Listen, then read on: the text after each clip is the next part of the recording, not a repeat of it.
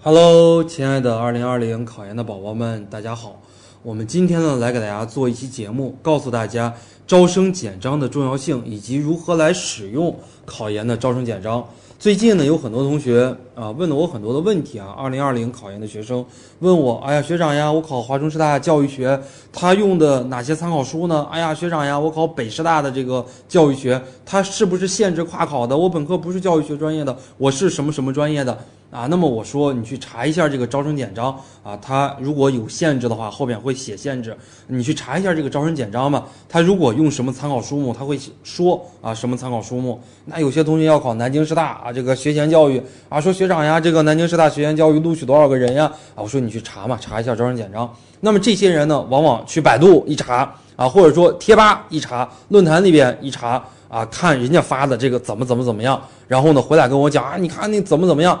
哎，我说现实中可能并不是那个样子的，为什么呢？因为在那里边发的一些东西，相对来讲呢是一些二手的东西，并不是说特别特别权威的东西，或者说在那个里边发帖的人也未见得一定是考上的人啊。更有甚者，有的同学去百度，百度一搜华中师大教育学考研。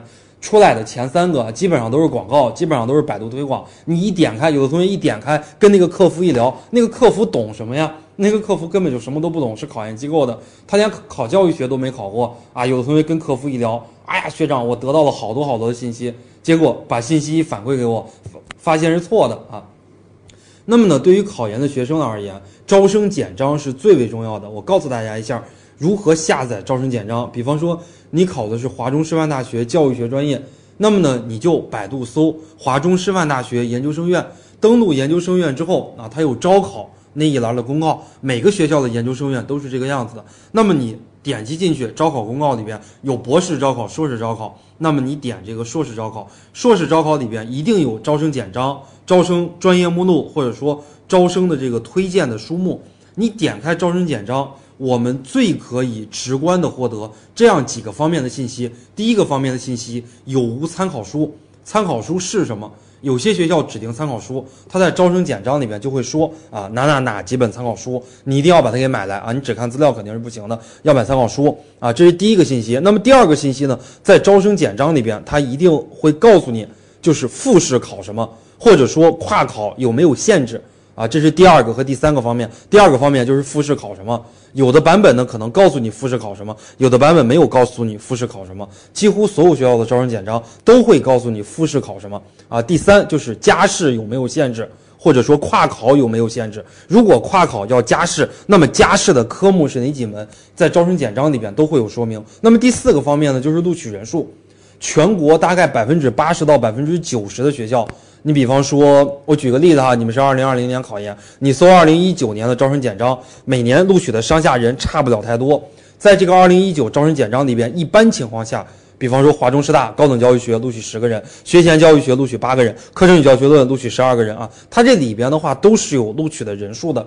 那么，如果你能看到这个录取人数啊，你心里面大概有个底。那么这个学校这个专业假设录取十个人，那么还行，还 OK。我还最起码通过我自己的努力，有那么一点点竞争力啊。如果他没有录取人数，那么你想知道这个录取人数也非常的简单啊，你就是登录这个华，你比方说你考华中师范大学教育学专业，那么你。百度搜一下华中师范大学教育学院啊，你登录这个教育学院，你可以看到去年的录取名单。去年的录取名单啊，高等教育学、课程与教学论、小学教育，啊，总共录取了多少个人？分别录取了多少个人？你一数你就知道了。每年录取的人数上下差不太多，因为考研录取的这个人数是根据这个学校、这个学院、这个专业导师的数量来决定的。